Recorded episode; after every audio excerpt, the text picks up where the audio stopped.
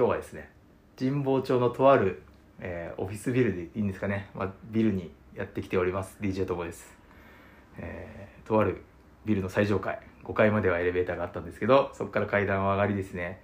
扉を開くと、えー株式会社ウーブの久保さんが今日は来ています。よろしくお願いします。よろしくお願いします。あの今日久保さんに会いに来た理由はその2020年の、まあ、コロナ禍真っ最中の時にですね、えっと、僕がスプレディ経由で、えー久保さんが作られてるプロダクトの当時はまだプロトタイプみたいな状態からちょっとさらにっていうところの、まあ、フィードバックいただきたいみたいな募集を見かけて僕も iPad を持ってたのでぜひちょっと触ってあのプロダクトフィードバックしたいということで一度、えー面談というか Zoom で、えー面談の機会をいただいてその時に当時のプロダクトは触ってお絵描き的にこう使わせていただいたところは記憶してるんですけどもそこからまあまあ大体2年ぐらい弱経っているのでどういうふうに変わられたのかっていうのをあの前回そのラジスクをこう再始動したエピソードをツイートしした時に反応いただけたっていうところから、ね。はい。これはもう行かなきゃダメだと。うん。リアクションいただいたんでちょっとここはインタビューさせていただきたいということとではい、来ております、はい、じゃあ改めて、えー、とウーブ、えーそしてライムボード、えー久保さん自身のご紹介を、えー簡単で構いませんのでしていただけますか？はい、はい。えー株式会社ウーブの、えー久保と言います。今は執行役員として、まあ、このライムボードの事業をメインでやっています。でもともとは、まあ、エンジニアが、えー職業としてやっててで、まあ、そのやってたきっかけとしては自分がまあ大学生時代ちょうどフェイスブックがめちゃくちゃ流行ってる時で、フェイスブックって大学生が作ったんだみたな、はいいはいはい。そうですそねこからあんなね。あんなにいけるんだっていうのがあってあ自分もそれそういうことやりたいなっていう、まあ、そこまでその起業家みたいなことははい。考えてなかったけど、自分でああいうサービスを作るのってなんかはい面白そうだなって思ってて、で、まあ、就職する時にでもああいうのって作り方が分かんないと、うん。一番そこがなんかもやっとしてる部分というか、うん。例えば営業とかマーケティングとかはある程度なんか方法とかがあったりするけどああいうのって手に職だから、はい。実際にわか中身が分かんないとうん。難しいなと思ってエンジニアとしてやっうんてでその経験で、まあ、自分で何かサービス今後将来していこはいうはいっていうはプラン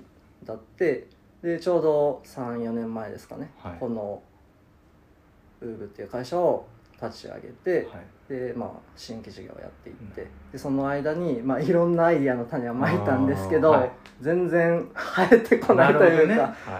まあ、っていうのも結構なんか新規事業のアイディア一人で考えるってなると、うん。なんかあ自分の中で自分がか課題感を持ってるんじゃなくて、はいはいはい。なんかよくある一般的なじゃあ農業の課題とか、うん。地域そう地方創生の課題みたいなのしかがうま思い浮かんでこなかった、うんでやる始めるはいいけど結局続かないというか自分のモチベーションじゃなくってそのビジネスのためにアイディア出してるみたいな、うん、ああなるほどね。その課題を発掘してるというよりはなんかこれをや解決すればビジネスとして成功するんじゃないみたいなそういう考えになっちゃってたっていう。ああはいはいはい。なんかあってまあ何個もアイディア出して立ち上げてはいったけどあんまりうまくいかなくて。えでその時にちょうど2019年ぐらいえうん。かなその今、まあえー、と代表うん。今の会社の代表が、まあ、iPad を買って、その時にこの iPad がペンつくようになって、はいはいは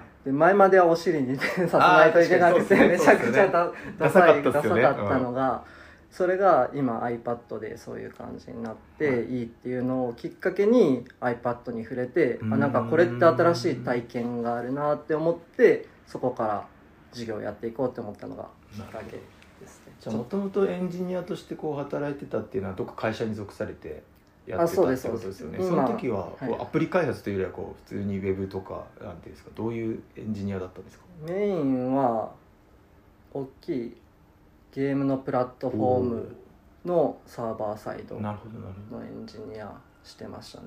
あとはうん。インフラとかも、うーん。じゃあまあそういうこうものづくりの知見はもともとそこで学んでいたというか、まあ、仕事としてやられてたんではい。あるけど、iPad になるとまたちょっと作り方とかはい。なんかなんか手応えというか手触り感が違うと思うんで、はい。そこはもうゼロからというか。ゼロからへですね、まあ、それこそいろんなアプリダウンロードしそうまくって、ですよね。触ってみて。触ってみて。なるほどなるほど。ちなみにこう今リスナーは多分聞いていてもですね iPad のなじゃあ何ができるんだろうどんなアプリなんだろうって結構今食いついてると思うんでうん。ぜひこうアプリの紹介をしていただきたいんですけどはい。どんなことがまず一言で言うとできるアプリなんでしょうか？ところで言うと今は思考のためのほまあアプリっていう位置づけにしててはい。プロトタイプ作ってた時は、はい。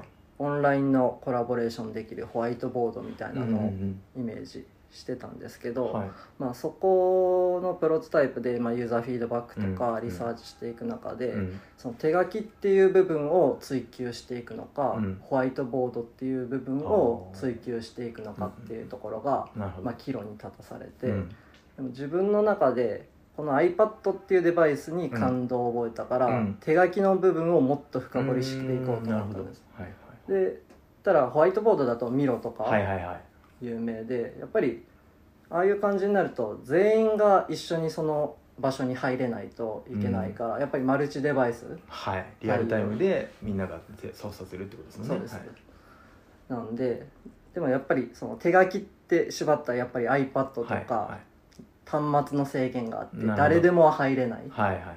ていうところでじゃあもっと手書きの体験を深めていこうってなってでじゃあホワイトボードにで、まあ、みんなブレストするけどあの場でなんか個人でそこを深掘りしていくってあんま体験としてできやりにくいなと思ったんです。なるほど。確かなので自分の個人の思考というかにうん。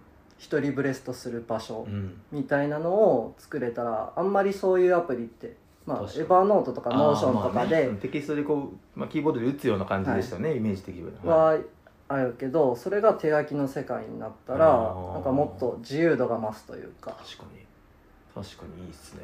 じゃないかなって思って今最終版ではそういうアップデートよりその思考を深めていく。はい。一人でブレストしやすい場所みたいな。うんうん場所を作ってる感じですね。うんなるほど。実際アプリというか iPad ってなると結局のところアップルがいろんなアプリを出すじゃないですか。まず,、はい。まず最初にこうキーノートとかなんかそういうそ備え付けのはいはい。標準のものがあると思うんですけど、そういう中に手書きっていうソフトウェアってあるんでしたっけ？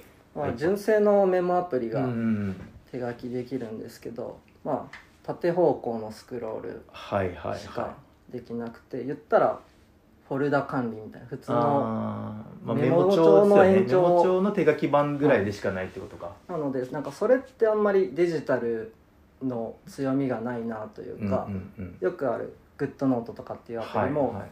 元あったノートアプ、ノートデジアナログなノートをデジタルに変書けるっていう。換してるけどじゃあそれはデジタルうん。にその最適化されてるかっていうと、はいはいはい。なんかそんな感じはしないですよ。うん。そのページめくりはあるけど、はい。物理的なノートだったら、い。なんとなくざっくり開けるそうですね。けどうん GoodNotes だとやっぱり全部ページをめくらないとたどり着けなないいのか。ペラペラできないっていうのペラペラはできない。そうか。アナログの良さが勝っちゃってる可能性もあるっていうことです。ね。だからそこをうまくそのデジタルの手書きだからこそできる体験みたいなのを作りたいなって思って。はい。じゃあ今はどういう感じでやってるか僕初めてその当時はプロトタイプの、まあ、フィードバックしたかは覚えてないですけど多分結構フィードバックした気がしててあそこからどう変わってるんだろうので今日初めて見させていただくとちょっと楽しみです。はい。はい。じゃあちょっと見させていただきます。はい。はい。とまあもともとあったホワイトボードっていう概念には近いんですけど、まあ、ボードの中にはい。入るとはい。こういう感じでボードが入れ子構造にできる。ほう。これを僕たちボードインボードっていう機能ボードインボード。はいはいはいはいはい。読んでてこれの良さっていうのはボードの中にいろんなボードうん。を複数貼り付けることによってどんどんどんどんその情報を深掘りできる。なるほどね。じゃあ例えばマインドマップを作ってたとしたら、マインドマップってうん。普通のアプリだと横方向とか縦方向にしかうん。進んでいけない、んけど例えば、えっと一つのトピックを深掘りしたいってなった時にその横にボードを追加してあげてその中にまたそこからさらに深く。深く深く。あ確かにね。書いていってかつこれが、まあ、無限大のサイズ。すげえ。なのでこれだとなんか普通のノートブックじゃできない体確かに。験が。3D 感が増しましたね。そうなんですよ。確かに。3D 感もともとはその 2D のアプリが多いけど、3D をどうやってやっていくか。その自分の中の脳の中も、うん。多分2次元じゃなくて、ですね。3次元だったり情報がいろんなところ散らばってて、でそれ散らばってることによってなんかストレスになる時があるから、そのストレスをちょっとでも吐き出して一ここに回集中できるっていうのはいいですね。そうなんです。確かにな。フォルダーとかっていう概念になっちゃうとどうしても遡ったりが結構手間でうん。結構ねメモ帳とかのあれもどこに置いたっけとかどこにテキストを置いたっけってなりがちですけど一個そこの関連したとこに行けばこう探せるというかこうスワイプでスワイプというかこうピンチアウトとズームでいけるのはすごい確かに面白い。当時はなかったですもんねその僕が触った時は。当時は単純な無限大のキャンバスにはい。手書きできるってそうですよね。いうだけでそれ以外のことできなかったんうでやっぱりそのフォルダーの良さって整理整頓が得意な人だと結構確かに。フォルダ名きちんと分けてね綺麗に整番号とかも振っ理てね、できるけど僕とかはどっちかっていうともう Mac で言うとダウンロードの中にいいろんな、あーまあ 絶対これ聞いてる人みんなわかるってなってると思うんですよ。はい。なるんですよね。はい。でもあれが例えばフォルダファイル名じゃなくて、うん。単純にサムネイル化されてて、うん。ああそっか。で順序も自分が好きな場所例えば左上の方にはちょっと仕事用の案件で、右下にはプライベートなものみたいなのをビジュアルで配置できれば結構その情報としてアクセスしやすいんじゃないそういう人もいるん確かに。フォルダーが得意な人もいるし、うんうんうん。そういう見た目で情報を探すのも好きっていう人もいるからその後者の方にマッチするアプリってあんまりないのかなって思ったんいやでそうですね。確かに。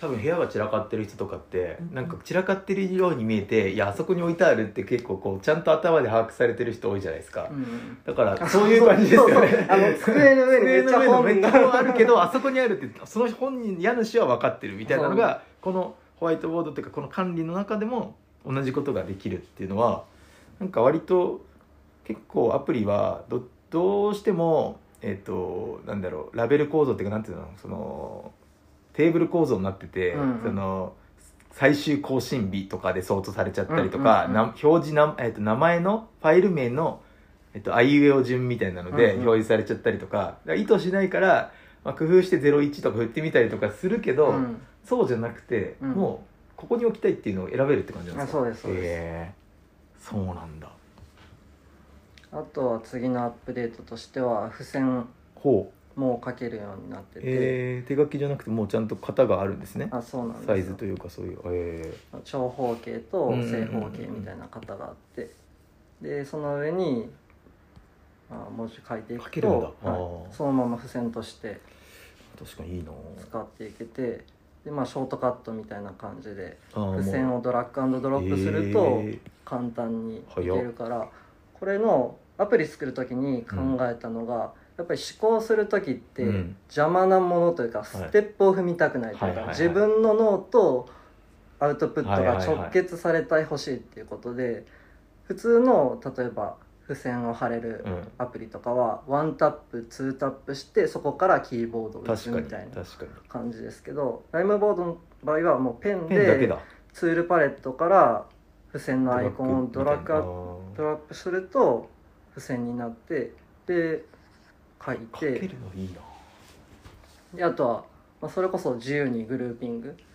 ああだから並び替えたりとか本当にリアルタイムのリアルタイムっていうかその対面でやるホワイトボードにみんなで目の前に立ってい自分がこう貼ってってみんなの意見も貼ってってそれをこっちにグループしますとかっていうのもできちゃうって感じですか？そうですそうへーですそうですなので、まあ、使い方本当に人の使い方次第で例えば自分で線引いて、うん。そこに to do あー doing もう done 看みたいな板で使えるってことだ。看板としてもあー確かにね。自分で線引いてもう本当に真っ白な中にへー。貼っていくっていうこと。書いたやつはそれで動かせるんだ。そうです本当に。えそうですそうです。ーあすげえな。で本当にそうだわ。本当にホワイトボードだわ。その開発エンジニアとかがよくスクラムでやるあの朝ミーティングの前の時のなんか立ってやるやつみたいな感じですよね。そうなんです。それをなんか今オンラインの場でやろうとするとそのなんかどうしてもそうですね。ミーティングすることとその入力することが分離するるから、なん。かリアルな場だと会話しながらあ書いてメモ貼ってみたいなの、ね。コミュニケーションができるけど。こうやってる時に聞けないんですよね。あそうなんですよ。確かに。タイタイピングしている時とかこれをどうあのカチャってやってなんか入力欄がなんかカーソルがあってっうんうん。てやったら結構その間って聞いてないですもんね正直そうなんですそうなんですよ。確かに紙で書いてる時は「うんうんそうそうそう」とか言いながら、うん。なんか聞けた気がする、うん。あー。なるほどね。面白なんですよね。とあとは、まあ、画像を貼ることいも。画像いいっすね。動画とかもいけちゃう感じですか。あそうなんですよ。これ特徴的なのが画像とリンク貼ることができてうん。でリンク貼ると YouTube だとアプリの中で YouTube の埋め込みみたいになって、アプリを再生しながらその横にメモすることもできるんですね。めっちゃいいじゃないですか、まあ、この、えっと YouTube が削除されない限りって感じですか？削除されたら再生はできるあそうですそうです。まあ YouTube のリンクリンクななんんで。でってことか。そうですそうあーでサムネを引っ張ってきてるっていうかまあサムネっていうか枠か。もうプレイヤーが埋め込まれてるってこと。プレイヤーが埋め込まれてて。でこれ考えたのが僕 YouTube とかで結構勉強。はいはいはい。最近だとビジネス系とかあるじゃないですか,、あー確にね。でもあれを YouTube 内で再生すると、もううん。YouTube がどんどんどんどんコンテンツを消費させようと次へ次へ行かせね。次へ次へ行かせてなんかいいこと言ってたけど何だったっけなって、はいはいはい。めっちゃなるんですよね。まあね紙のメモをしてる人もいるかもしれないけどどこ行ったか分かんなくなりそうだしな。そうなんです。それをもう YouTube ってアプリからコンテンツを抜き出してきてライムボードに落としてでライムボード内で見ることによってそのコンテンツに集中して。めっちゃいいじゃん。めっちゃいいよ。はい。感動してますけど。これはいいわ。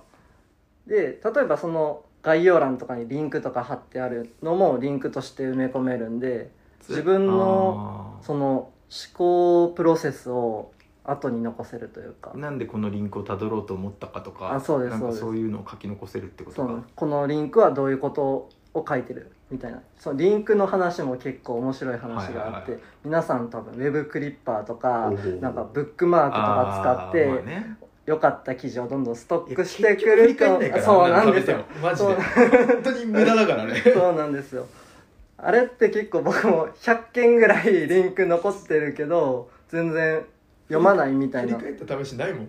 後で読むで以上ですもん。絶対。そうなんですよ。うん。それとかも僕はリンクいいなって思ったらそのリンクをライムボードに落としてきてそのその要約みたいなのを1行だけでもいいから残しとく。でまた多分それにその記事の関連記事みたいなのが絶対あるじゃないですか。そういうのを残しておくともうビジュアルで見てあ大体この記事ってこういう話書いてたなとか。あとは例えばそのブログの中のなんか画像みたいなのだけを抜き出してきて、あここってこういう話してたなっていうのが載せれるんでそのやっぱり自分の頭の中のモヤモヤというかん。メモリの部分をここに吐き出したいっていうのがリンクを持ってくるってのはどうやってやるんですか？そのコピーというかその概要欄から YouTube からリン YouTube の中のコメントというか概要欄ああのそうですね。例えば YouTube のアプリはいだとはい出しちゃって。出しちゃって、えっと、スプリットビューっていうアプリをアプリの中を分けてやるやつ。あそうです。iPad, はいはいはい iPad の標準の機能でアプリを複数出す機能の中で、例えばそのうん YouTube からリンクをドラッグでいけんだ。ドラップしてくるとめっちゃ手軽。これはいいわ。これいい。で同じ感じでサファリでいいんだ。あそうですそうです。サファリもそっか別に分割しなくてもこれでいいんだ。あそうなんですで落として。いいじゃん。でまあ URL コピーしてコピーペーストもできるってことあですか？コピーペーストもできますね。ツールパレットからペーストができるのでペーストすると。いわゆるキーボードもし iPad も今マジックワイヤレスなんとかとかあはいるじゃないですか、あれを使ってた場合はコントロール V みたいなことがいけちゃうんですかうわ無敵じゃんやばいっすねそれいいなめちゃくちゃいい、はいそんな感じで例えば記事の中でのなんか図解してうん。起きた話を。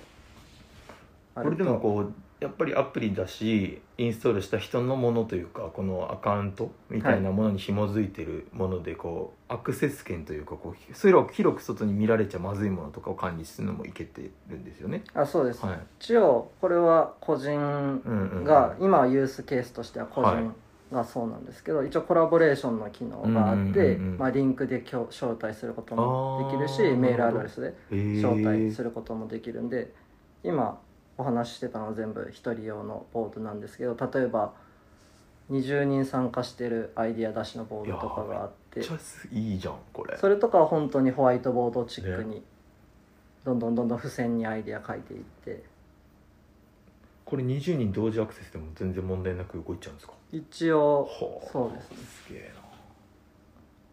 じゃあ誰かがどこ触ってるとかもなんとなく見えちゃったりするんですか？あそうできますできます。へえ。いや本当そうっすね。変わんないわその対面でやってるのと多分。感覚で言うと。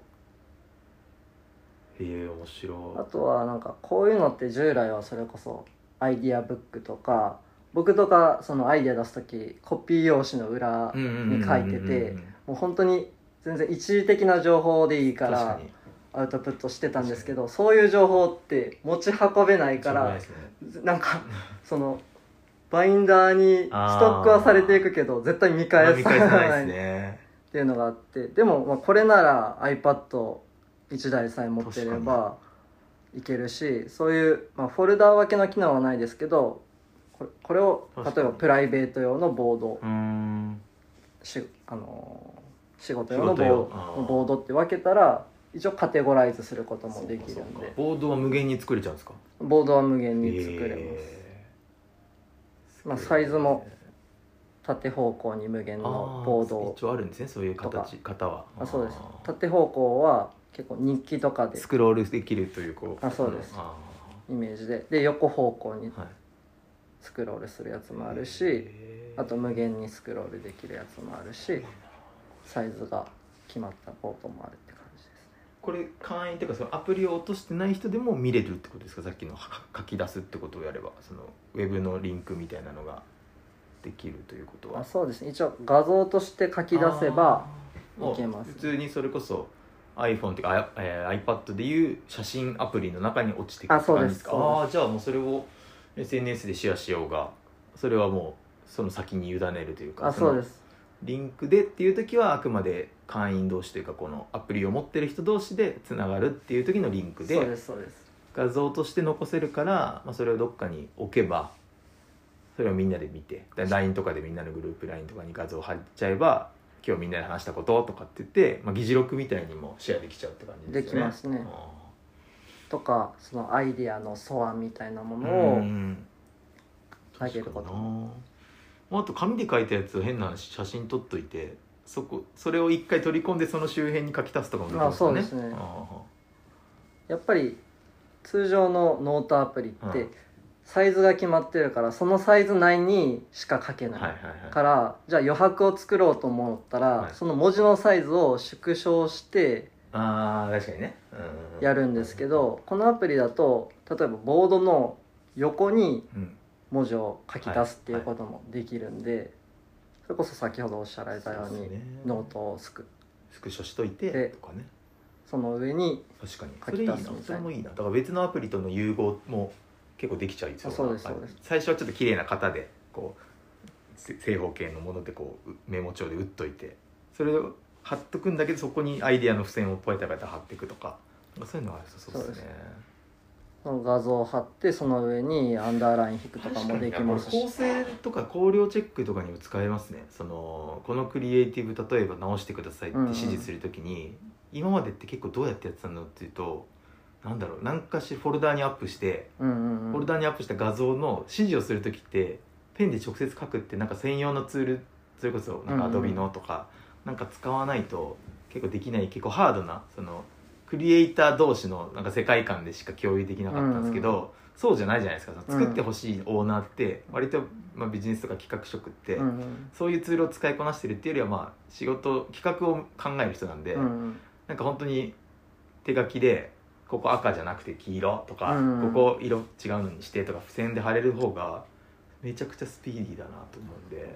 プラスそういう時ってなんかピンタレストでイメージ探して共有してとかね。くるからでもそれってリンクを画像の中に埋め込むことピンタレストを貼っとけばいいんだ。そうそうなんですよ。ピンタレストこのリンクっぽいものをっていう感じで貼れば、えこれめっちゃ使いこなそう使いこなそうっていうか使いこなしたいなと思ったんですけど、はい、やっぱいきなりアプリ落としてここに行けないと思うんですよその発想が。そうなんですの使い方の今それがトレーニングというかなんだろうね。そのこうやって僕も目の前で教えていただいたらめちゃくちゃイメージ湧くからあこれここで触ればいいんでしょうっつって後で多分1時間ぐらい一人でこう触ってったら結構使いこなせると思うんですけど、うん。最初のそのハードルうん。落としたけどなんか白いボードあんなどうしようみたいなうん。状態の人をいかにこう感動させて、tips というかあの、うん。使い方の型をある程度サジェストするっていうのはなんかあるあったら良さそうですね。そうなんですよやっぱりこのアプリのその課題点としてはやっぱり自分で使い込めば使うほど味が出てくるみたいなアプリで何もない状態は何もないというか、SNS だと結構アプリダウンロードしたら、はい。誰々フォローしたら、はい。もう勝手にタイムラインが流れていくから、自分がアクションしなくてもそのサービスとしての体験を得られる。確かけどこういうアプリってそうじゃない。けどなんかそこのハードルを超えた先にはそれこそ本当に無限大のクリエイティビティがあるというかっていうところに面白さを感じるので。めちゃくちゃ面白いじゃないですか。これその App Store からライムボードで検索したらみんな落とせちゃうんですか？落とせます。えー、すごい。僕の時最初 TestFlight でしたっけ？あの時もうアプリ化されてましたっけ、うん。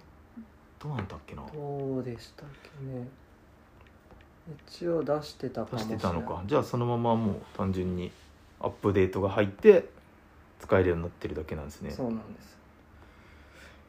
採用採用じゃないこのライムボードのそれこそこう落とす動線としてはみんながいきなりここにアクセスしてライムボードって入力できないと思っちゃったんですけど、うんうんなんかされてることってあるんですか？今はうーんと一番効果があったのはやっぱりプレスリリース出した時に効果があって、えっと、3日間ぐらいでほう。1000ダウンロードぐらいはいってあとは、まあ、YouTube も一応やってて。なるほど。YouTube かがまあじわじわって感じ。YouTube で使い方というかこういうアプリがあるんだよみたいなのが展開されるから、まあ、そのまままあ検索して App Store でやってくれるとか、まあ、リンクもその中に埋めておけば勝手に App Store 飛んでとかそんな感じですか？そうですでもまだまだ全然そこは。確かにな。かといってなんか変に別に LP サイト作り込むとかもなんか違いそうですよね。そうなんですなので多分珍しいんだと思うんですけど僕ホームページ持ってなくて。ないっすよね、はい。そうだから僕はなんか探そうと思ってこ、まあ、今日取材するしラインボードで検索するんだけど出てこないじゃないですか、はい。あんまちゃんとそういう情報って。はい。だからまあそもそも別にライムボードって言って検索してくるわけじゃなない動線でここにたどり着いていいただくのが一番いいですもんね。そうなんですよ。やっぱりそのホームページってその見栄えは良くなるんですけどその不要なものでもあるというか、んそうですね。別にそうですいらないっちゃいらないですね。そうなんです、なのでそっちに労力割くぐらいだったらもっと別のアプローチの仕方が。そうなるとやっぱ YouTube とか SNS とか、まあもしかしたらこのラジスクのリンクから ダウンロードしてくれたらめちゃくちゃいいですよね。そうですね。やっぱりどうしてもまだまだ使い方をみんなが直感的に分かるものではないので、やっうんぱりそういうコンテンツを通じてあこれってこういう使い方ができるんだなっていうところのなんかやっぱストーリーが見えたら使えるから結構それこそポッドキャストとかいやはーなんか出たりしてるのってあるんですか？いやまだ出てない、まだ？これが初めて。いやこれちょっと事例化したいですね。これをみんなそれこそ僕いいなと思ったその YouTube のにちょっと真似事にするとえっと例えばじゃあラジスクこの番組が Spotify で配信してます。そうすると Spotify のリンクがあるわけですよ。そしたら Spotify のリンクをこちらにドロップドドラッグアンドドラップうん。していただいたら、さっきの YouTube みたいにこのエピソードの今回のお話の久保さんが言ってたのってこういうことだよなとかこういうストーリーでやってたのかっていうその聞きながらうん。書きながらうん。思考の整理ができるっていう結構そのなんだろうな YouTube だと思考の整理はむずいと思うんですよ、見てる時間の方がやっぱこう入ってくる情報として多いから、目と耳と。だからこうそこで書き出すっていう時間にすごい使えるかっていうとそうではなさそうだなと。でも聞きながらだったらこの画面に向き合ってじあの余計なね動画の再生が入ってこないんで耳で聞いてここで書いていこうみたいなのができる気がしたんでそうなんですよ。僕もこのポッドキャストを届けるにあたっていろいろ試行錯誤したんですよ、うんうん。なかなか聞かれないとその LP サイトもないし、うん。えっと、アンカーで配信してるんですけどじゃあアンカーで僕のページのそのすら友柳だっていうやつを入力するかって言ったらなくて、うん。でもそうした時にやっぱラジスクっていう名前にして検索してラジスクで飛べるようには一応しましたけどそれってあくまでラジスクを認知してくれてラジスクを聞きたい人が Spotify のアプリの検索でラジスクって打つとかっていうアクションなんで結構遠くて。なかなかやっぱ聞かれないんですよね再生数。なので、まあ、SNS のシェア頑張ったりとかちょっとダイジェスト動画作ってあの何十秒かのサンプルみたいなのをもう手軽にシェアしたりとかそんなことをやったりはしたんですけどそれでもなかなかと。でアーカイブ化するっていうのは音声だけのアーカイブ化はもうそのアプリの中で完結してるんですけどやっぱりこう文字起こしはちょっとしんどいけど、うんちょっとそのエピソードのなんていうんですかね振り返りをするようなまあなんかちょっとダイジェスト的な記事ってやっぱ必要かなって思った時期があって少しノートに、うんえーノートっていうあのアプリアプリというかあの、ね、さ SNS というか、うんあれに記事化するっていうのを記事化してリンクを貼るみたいなことはやってたんですけど、まあ、なんか労力の割にはあんま意味ないかなとは思っちゃったんで。で僕がこのポッドキャストでやりたいことって結構この対話を通じて僕が興味あることを聞きに行ってるで僕の興味のフィルターを通してリスナーさんがなんか面白がってくれて、まあ、それこそライムボード久保さんを知ってくれて「え面白い人いいんじゃん。面白いちょっと取材してみよう」とかもし取材が来たりとか、えーなんだろう使ってみようと思う人がいたりとかなんかそういうこう双方向性というかリスナーとのコミュニケーションに使いたくてうんってなった時にやっぱ感想欲しくてずっと。うんうんでなんで「ハッシュタグラジスク」でつぶやいてくださいねとか言うんですけど、うん。やっぱみんなそんなに積極的にはそのしてくれなくて、まあ、今回久保さんは「いいね」してくれたんであ聞いてあ聞いててくれたんだみたいなそういうようん。そこで初めて知ったぐらいで、僕結構聞いてました。そうだからその時にそういうサイレントリスナーがあのこのライブボードを使って、うん。あのまあもちろんクローズドでもいいですよ。クローズドでもいいけど、えっと、思考の整理にもし使っていただけたらすごくそれをまあ見たい僕は見たいなと思ったんでなんかこうリスナーコミュニティみたいにしたいのでそれこそ久保さんがど僕の昔のエピソードを聞いてどう思ったかうんでも、じゃあ違う B さん C さんが同じエピソードを聞いた時にどう思ったかが書き込めるうん一つのボード作っちゃったら、うん。でそれをみんなでこうライブボードのアプリを落とした人であればラジオネームかなんかでこうラジオネームとこうこの時こう思ったみたいなあなんかおはがきが見える化するような感じの使い方をめっちゃしたいと思いました。できるしボードの中に例えば最新話の放送のボードがあって、はい。その下にバックナンバーって置いとけばどのボードでもでそこにアクセスすれば書き込めるんですよね。あそうです潜っていけばあそれいいな。ちょっと作り込もう。はい、で実際僕も Voicy でほうほうほ元 mixi の朝倉さんが Voicy やられててその時にそのスタートアップ界隈の話されてるんですけど、結構音声だけで聞いていると、その知らない単語も出てくるし、はいはいはい。メモわかんれないんですよね。メモれないんですよね。っていうのを僕実際にやって番組の中で話してたトピックをうどーん。んどん自分なりにあこういうこと言ってたなっていう話を可視化しめっちゃいいじゃん。てでかつそこからまたこういうリンクありますみたいなのがよくあるじゃないですか、でそのリンクを貼っとけば実際にそのポッドキャストとか音声の内容を、まあ、自分なりの情報にアップデートできてえなんかいい話言ってるんだけどやっぱり日が経つと絶ー対忘れるんです絶対忘れる。絶対忘れる。それをライム冒頭で定着化振り返れますよね、はもう一回あのエピソード聞こうって思ったけど、まあ、例えば何秒後何秒からだよとかもメモっとけば結構やっぱ最初から聞き直すのだとちょっとねうん。時間食っちゃうし、メモのそのしえーの付箋の残し方としてね何秒後にこういう話してたとか、タイムラインでかけたりとかすると良さそうですね。めちゃくちゃいいと思います。なので音声との、いやこれはちょっといいですよ。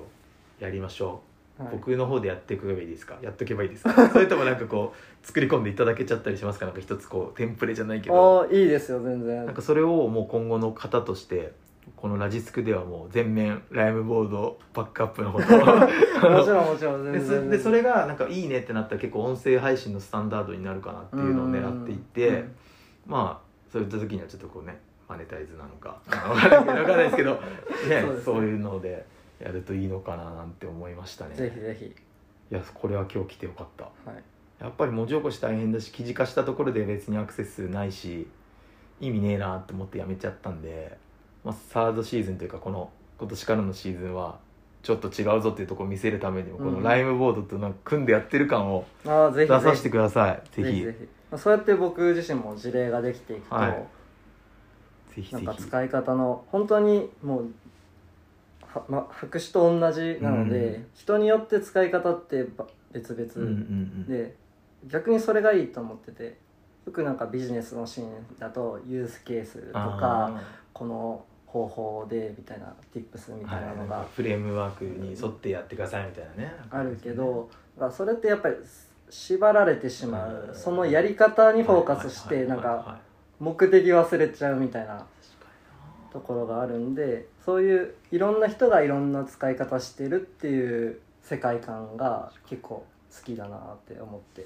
やめっちゃいいですねこれでもなんかそういうこうパートナーシップじゃないですけどこの人たちにこう使ってもらおうみたいな動きか働きかけってやってたりするんですか？今はそれはスプレディっていう実際にトモさんとお会いしたのを通じてそのマーケティング戦略うん一緒にやってくれる方を探しててうん。まだ実際にうんまあパートナーの人はいないんですけどまあ YouTube でコンテンツ発信してくれる人とかブログいいですねいいですね。これ結局そのプロダクト作りのとこはもう久保さん一人でエンジニアの観点と、まあ、プロダクトオーナーみたいなことを、まあ、両輪でやられてると思うんですけど、はい。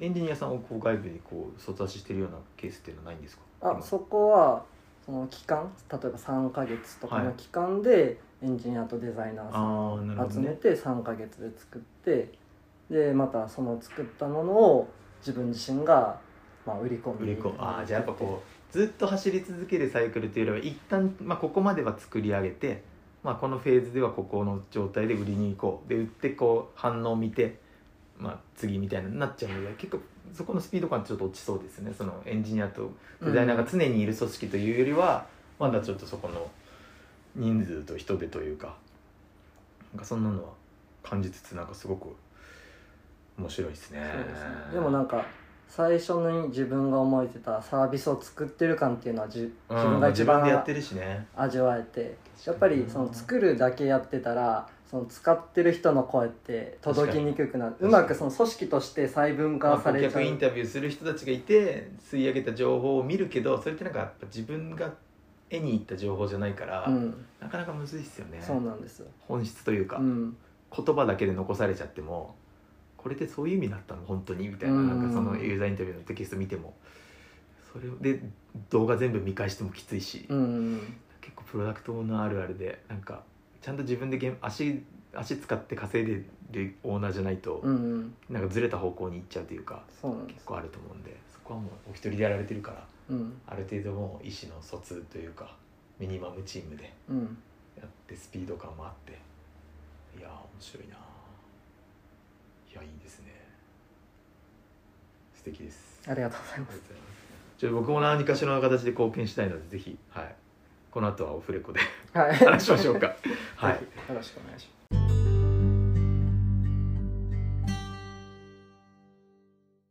最後に話し足りないこととかもしあればこのタイミングで何かこう今後のなんですかラインボードの未来とかあのリスナーに向けてお伝えいただけると嬉しいなと思うんですがいかがですか？そうですね。まだまだライムボードって小さいチームだし小さいプロダクトですけどぱり手書きの重要性ってあるなってうん感じてて、その音声がデジタル化の波が来たように、うん手書きも絶対今後いつかデジタル化の波が来ると思ってるんでそのビッグウェーブに乗れればいいなと思うんで、ぜひよければライムボード一回ダウンロードして使ってみてもらえると。もう本当に簡単です。落として使うだけです。ログインも特にあれですか？何かこうハードルになるようなことはありますか？まあ、特にないですね。AppleID とかあれば。Google、はいはいはい。もうそれ連携で、はい。ワンタップで。Facebook、Twitter 何でもログインできるので。いいですね。ちょっと実現しましょう。そのラジオコミュニティボードみたいなの。をあぜひはい。ぜひやらさせてください。はい。じゃあ最後にこの番組のちょっと恒例であるですね最後曲紹介をこうお気に入りの曲ですとかあのなんかこう魂震える時に聴く曲なのか辛かった時に聴く曲なのか何でも構いませんのでご紹介してください。えー紹介したい曲は、はい。星野源フィーチャリングパンピーの「晒し者」という曲でこの、まあ、かめちゃくちゃ歌詞がーはい。良くてその「晒し者」っていう題名にあるようにそのスタートして晒されてる、うん。けどそれはなんか自分が思い描いてたそうじゃなくて、みんながうん。その持ち上げてくれるからそうなってるっていうところの部分があったりあと2番がめちゃくちゃ良くて、はい。2番の歌詞がその全然無名だった時代からの、その頑張りみたいなのをえー、あそうなんですね。歌詞にしてて、まあ、今自分もライムボートして無名だけど、それをどんだけ高めていけるかっていうのところにその歌詞の良さが染み渡る時があってぜひその曲がこちらを最後にじゃあ聞いていただいてお別れという感じになりたいと思います。はい。改めましてこん本日のゲストは、えー株式会社ウーブの、まあ、ライムボードという、えーまあ、思考の整理のアイデアを、えー整理するアプリライムボードを、えー作られた、えー久保さんでした。ありがとうございました。ありがとうございました。